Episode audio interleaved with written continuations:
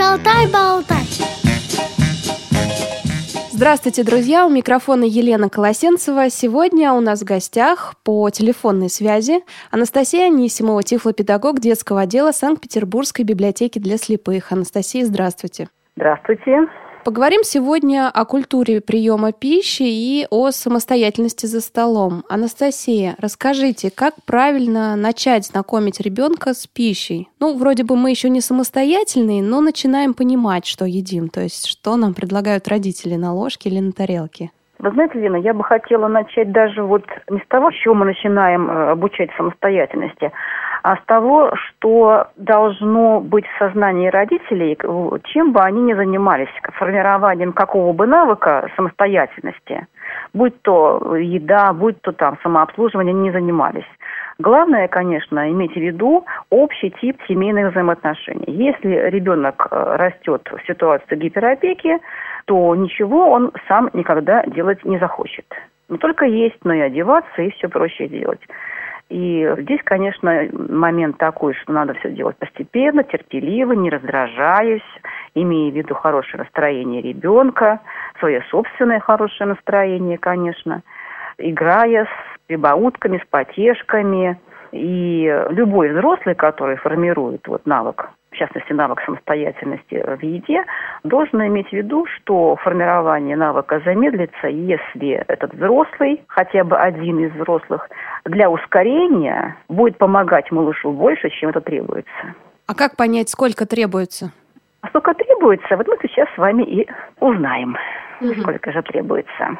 Вообще, самостоятельно ребенка приучить к самостоятельному приему пищи считается, что лучше с двух-трех лет – а вот э, учить, в принципе, кормить ребенка с ложки начинают уже с пяти месяцев, чтобы переходить с жидкой пищи на все более густую. Тут нам нужно с вами понять, мы вот какую категорию сейчас хотим рассмотреть. Тех детей, которым вот полгода, или те, которых уже будем учить кормить все-таки самостоятельно. Да, я думаю, вторая категория. Вторая категория. Да. Тогда мы говорим с вами о возрасте двух лет – там 2-3 года такой разброс, смотря по тому, как шло предыдущее развитие у ребеночка. Анастасия, а тут не важно, человек с нарушением зрения или без нарушения, да? Ну почему? Здесь, конечно, важно и как у нас э, нарушение зрения. Если мы говорим о том с вами, что у ребенка есть какой-то процент зрения, остаточного зрения, ну, тоже где-то с двух лет, да, с двух лет.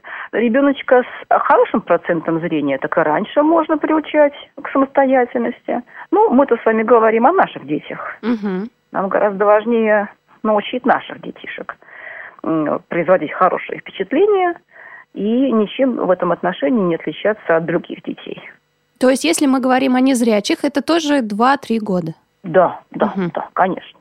То есть ребенок к школе должен овладеть полностью умениями самостоятельно справляться с едой с пищей. Поэтому здесь, конечно, это очень большая работа, и к началу школьного обучения наш ребенок должен научиться самостоятельно пить из чашки, э, использовать ложку, тарелку, сахар размешать в чашечке, салфеткой должен уметь пользоваться – упаковки какие-то несложные уметь разворачивать там на конфетах, на шоколадке там и так далее. Поэтому, э, конечно, тут требуется целенаправленная работа, ею занимаются и вот и в садах специальных, и родители этому, конечно, стоит научить. И мы здесь можем с вами говорить о том, что эта работа должна строиться по нескольким направлениям. И первое из них – это вот ознакомление с посудой. О, то есть э, с посудой раньше, чем с пищей? Да, совершенно mm, верно. Мы интересно. говорим про самостоятельность, мы не знакомим с пищей, мы говорим про формирование самостоятельности в еде. А для того, чтобы это сделать, нам нужно ребеночка ознакомить с тем, где эта еда находится. Да? И как мы знакомим с посудой? Мы начинаем с чашки, конечно же. Да? Вот э, мамочка одной рукой чашку держит за донышко, или на стол ее ставит, придерживая чашечку сверху. А другой рукой берет ручку своего малыша и проводит ладошкой по боковой поверхности чашки, показывает ручку этой чашки.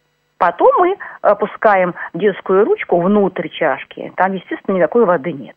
Внутрь чашки ребеночек ощупывает дно чашки и проводит по внутренней боковой поверхности пальчиками. Обследуем. После этого мы наполним водой чашку и непременно пальчиками ребенка потрогаем эту водичку. И уже в конце нашего знакомства с чашкой мы даем ребенку подержать пустую чашку. При этом надо, конечно, иметь в виду, что каждое наше действие, которое мы выполняем совместно с нашим малышом, не обязательно с чашкой, да, любое действие обязательно должно проговариваться. То есть мама говорит там, это чашка, у чашки есть ручка, вот она, мы ее с тобой сейчас посмотрели. В чашке много места, можно налить воду или сок, или чай, и ничего не прольется потому что кругом стеночки. А чашку можно в руках держать, можно ставить на стол. Вот эта речь обязательно должна сопровождать все наши манипуляции с чашкой. Затем мы ребенка знакомим с тарелкой. Ставим тарелочку перед ребенком на стол, одной рукой придерживаем эту тарелку, а другой, опять-таки, берем руку нашего малыша и проводим по краю тарелки. Анастасия, тарелки очень разные, как и чашки. Мы знакомим исключительно с детскими приборами? Или мы показываем, что они есть маленькие, вот это твоя тарелка, вот нет, есть большие? Нет, нет, глубокие. нет, нет, нет. У нас ребенок маленький, у нас ребенок двухлетний, ему не нужны пока вот эти лишние знания о том, что какие вообще бывают тарелки, потому что он должен у нас иметь только свою посуду, детскую посуду, по размерам, по раскраске симпатичная – и она должна вмещать столько еды, сколько надо нашему маленькому. Потому что таким образом мы будем у него формировать привычку доедать свою порцию до конца. И потом у нас не будет искушения использовать эту детскую посуду по какому-то другому назначению, там что-то такое еще туда положить. Это только посуда нашего ребенка. Легкая, прочная, ярко окрашенная – это вот наша посуда, в том числе вот наша тарелочка. Да? Вот мы ее взяли, одной рукой мы ее придерживаем, поставили на стол, другой рукой, нашей рукой, мы берем руку нашего малыша и также проводим по краешку тарелочки. Затем мы обследуем с ним дно пустой тарелки и Потом наполним ее какой-нибудь едой. Ну, может быть, мы туда положим кусочек печенья или кусочек хлебца. Вот такой еды. Обязательно будем проговаривать. Это тарелка, из нее едят суп, кашу. Тарелку ставим на стол всегда. Потом мы также рассматриваем ложку обследуем. Это самый трудный такой предмет у нас, ложка. Почему? Потому что у нее форма не такая лаконичная, как, например, у тарелки. Да? Тарелка, понятно, вот это круг, и он имеет такой более-менее равнозначный рельеф. А у ложки есть нижний край ручки, да, есть ручка и есть ковшик. То есть здесь две части в ложке. И мы должны ее с вами, как взрослые, как мамочка, держать за нижний край – а ручку нашего малыша мы проводим по поверхности ложки, показывая, что у нее есть ручка и есть ковшик. За ручку ложку держат, а в ковшик набирают пищу, там кашу, пюре. Затем, что мы делаем? Мы вкладываем ложку ребенку в правую руку, ну, разумеется, есть правша, а левой рукой мы повторяем эти наши действия по обследованию ложечки. Обращаем внимание ребенка на правильное положение ложки в руке. Какое? Ковшик должен находиться всегда над пальчиками. Проверили, зафиксировали. Опять комментируем все наши совместные с ребенком действия. Это ложка, у нее есть ручка, ковшик ложкой кушают, ложку нужно держать в правой руке, ковшиком вверх. Ну, понятно, что все вот эти вот действия по обследованию, они многократно повторяются. Здесь, конечно, нужно иметь терпение и терпение. Не раздражаемся. И эти действия надо проводить перед приемом пищи. То есть мы не должны с вами превращать прием пищи ребенка вот в эти вот упражнения. А длительность таких вот упражнений, ну, буквально 2-3 минутки. Анастасия, правильно я поняла, что мы упражняемся 2-3 минутки, а потом едим, и когда едим, то мама может выполнять эти функции пока сама. То есть э, не обязательно с первых же раз ребенок все это поймет. Да, безусловно. Если мы находимся в начальной стадии наших вот этих тренировок, но чем дальше, что называется, мы двигаемся вот в этом процессе обучения, тем меньше, конечно, у нас вот эта указующая и поддерживающая роль взрослого. Ребенок с нарушением зрения, он э, часто не в состоянии сразу овладеть вот этим алгоритмом действия с чашкой, тарелкой и ложкой. Это трудно. И поэтому вот еще одно наше направление работы – это мы его должны предварительно обучать специфическим манипуляциям с этими предметами. Вот как вообще действовать с этой посудой? Вот пустая чашка. Даем пустую чашку, учим ее удерживать двумя руками, опускать, приподнимать. Обращаем внимание на правильное положение чашки. Если ребенок у нас уже справляется с этими манипуляциями, мы ему чашечку предложим в следующий раз на одну треть наполненную водой. И также повторим. Держим двумя руками, опустим, приподнимем. А затем уже показываем малышу, как держать чашку одной рукой. То есть одной рукой за ручку держим, а другой только поддерживать снизу. Затем мы вырабатываем у ребенка умение брать чашку со стола, то есть мы учим наших слепых детишек искать эту чашку на столе и брать, накрывая ее сверху ладошками.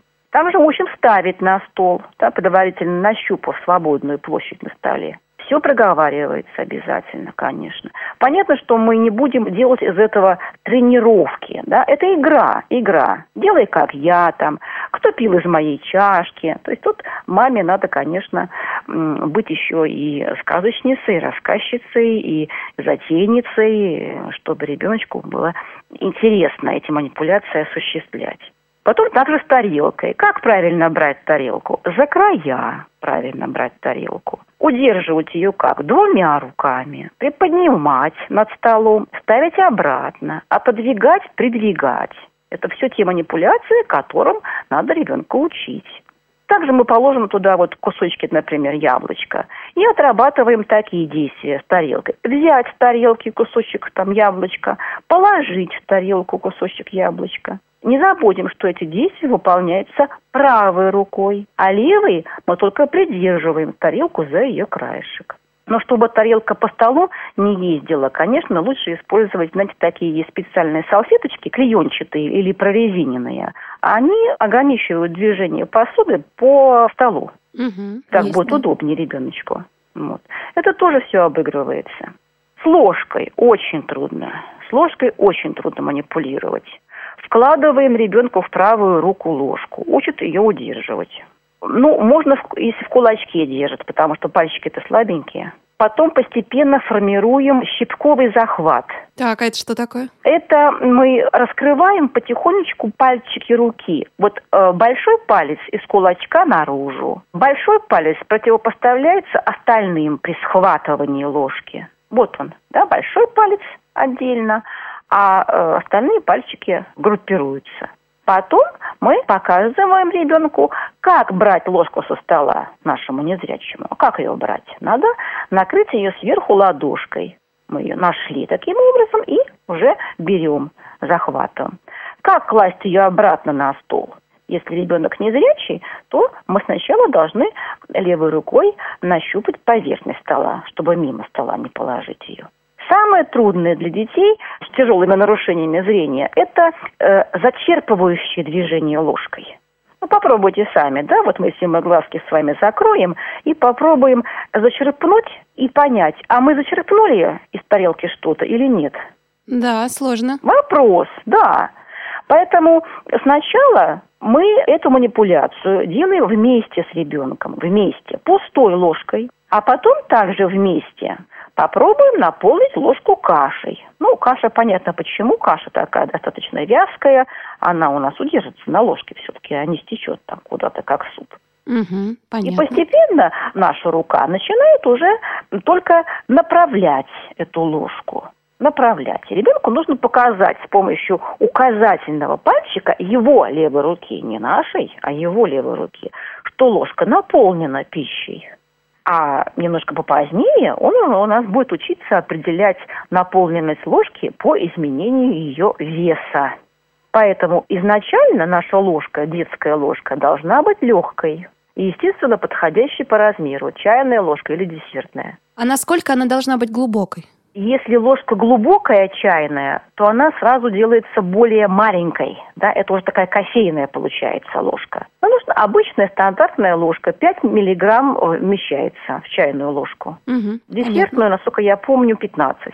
Я подумала, что из-за того, что жидкость может оттуда вылиться, может быть, взять поглубже ложку, но лучше стандартную, да? Нет, не надо, да, не надо глубже, потому что тут тоже свои есть э, Минус. трудности. Сейчас я объясню, какие. Дело в том, что когда вот мы учим этому зачерпыванию и донесению до рта, ведь нам нужно не просто зачерпнуть, да, а мы развиваем у ребенка координацию рука-рот. Нам нужно, чтобы точное движение ложки от тарелки к рту было. Соответственно, обязательно мамочкам надо делать специальное упражнение, такую гимнастику, которая подготавливает ручку нашего малыша к вот этому действию с ложкой.